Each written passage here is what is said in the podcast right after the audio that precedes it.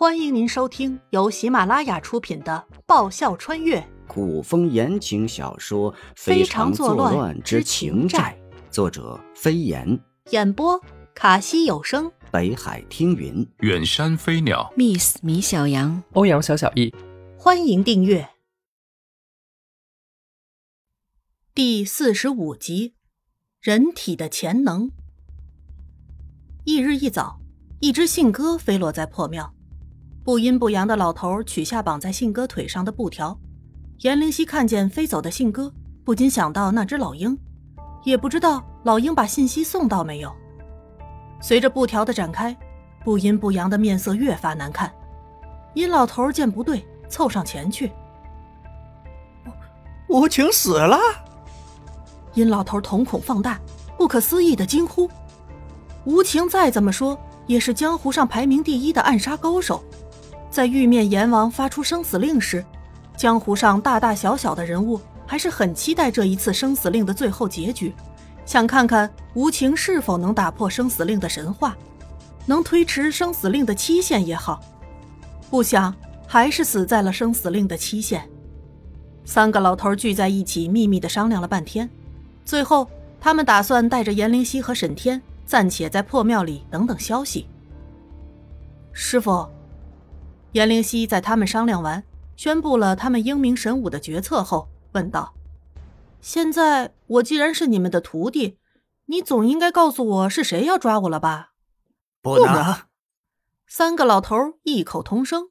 “行吧，换个问法。”颜灵犀再问：“那你们总得告诉我，派你们执行命令的人最后要把我怎么样吧？”“应该。”大概是要干点男盗女娼的事儿。殷老头羞羞一笑，一个媚眼抛给颜灵犀。颜灵犀浑身一哆嗦，鸡皮疙瘩起了一身，差点被自己的口水淹死。哎呀妈呀，老头子娘起来既吓人又恐怖。不过这样一来，颜灵犀能确定神秘组织一定和皇后、太子脱不了关系。他被劫，恐怕也是他们精心策划的一场阴谋。宫里那晚太子妃最后说的话，他可一直没忘。在想什么？沈天看严灵犀低着头一直在发呆，不由担心。事情他知道多少，他不清楚。慕容易一直都不想他牵连其中，将他保护的甚好，他不能破坏了。你从没怀疑过我。严灵犀闻声。抬头望着沈天，沈天一怔，显然他没想到颜灵犀如此直白的问他这个问题。默了片刻，沈天淡笑：“怀疑，只限于曾经。”哼，不要告诉我你们都为色所迷。颜灵犀有点无语道：“所以才不怀疑。”事实如此。沈天苦笑：“我们也没办法。”那你带我私奔吧。颜灵犀嘟着嘴，换上一副极为可爱的表情。好啊。知道他是玩笑，沈天这次欢快的点头配合。那你得先把我体内爆棚的小宇宙释放出来。体内爆棚的小宇宙，应该是指他在危急情况下释放出来的惊人内力吧？沈天也好奇，颜灵犀体内的深厚内力。到底是怎么回事？若不是亲眼所见，他真难相信。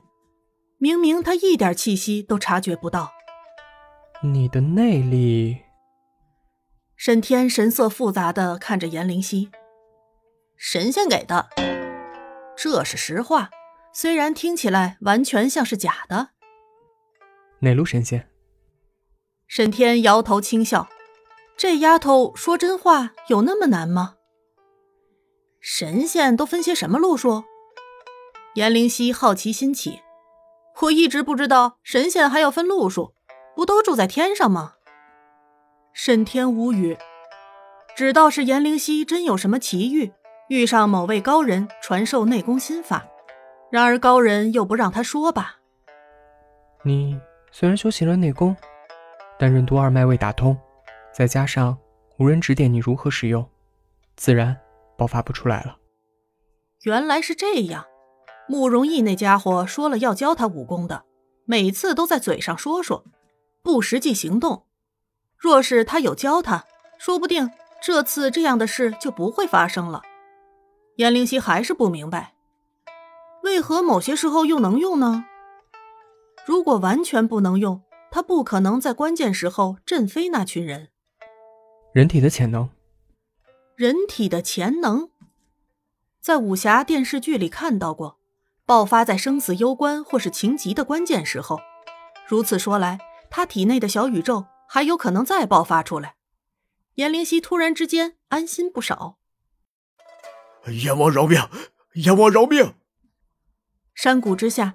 一群粗糙汉子狼狈不堪地跪在地上磕头求饶，一身玄色长衣的男子负手而立，不发一语，只是静静地站在那里，一身深寒的气息就冷得人人心发寒。杀！男人的唇间淡淡吐出一个让跪在地上的人完全绝望的字来，几道寒光几乎与男人唇间吐出的字同一时间出现，跪在地上的人。还没来得及反应，呼吸已然停止。到死，他们也没弄明白，他们惹到了江湖上人人闻风丧胆的玉面阎王。男人银色的面具在阳光下泛着银白的光芒，隐藏在深寒幽潭般眸色下的情绪，谁也看不明白。他可以对谁都冷，但唯独对他不行。颜灵犀，你到底在哪里？颜灵犀空空的胃里。酸水直冒，他跑到一边蹲下，一个劲儿的干呕，貌似要把心肝肚肺都要吐出来一样，太血腥了，场面太血腥了。颜灵犀脸青面黑，脚步虚浮。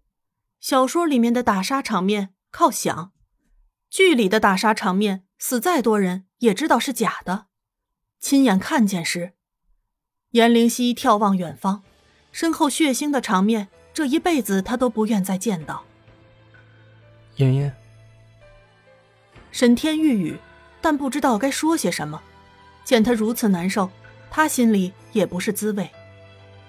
他们在破庙里等了一天，三个老头没有等到下一步指示，吃不好睡不暖，不得已，三个老头说要带他们去一个有人烟的地方，今晚可以好好吃一顿，睡一觉。不料三个老头。会带他们回到这里，看来三个老头也熟悉这里。全死了。不阴不阳，面容深重，虽不可置信，却不得不相信摆在眼前的事实。难道是玉面阎王？杨老头眉头深锁，查看起致命伤来。一经查看，杨老头心中大骇，转头看着被沈天扶住、不愿回身的颜灵犀。真的是他。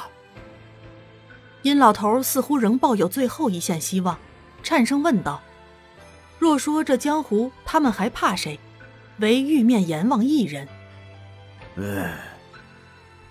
杨老头艰难的点头。玉面阎王出手，一招致命，从不失手。他手下的人同样也是。他们都是被人一招致命，而且是一招之内十余人丧命。可是他们为何会招惹上玉面阎王？殷老头一片茫然。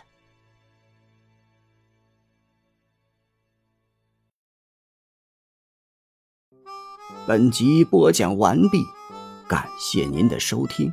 喜欢的话，请支持一下主播。动动你可爱的手指，点击订阅及五星好评哦，么么哒！更多精彩，下集继续。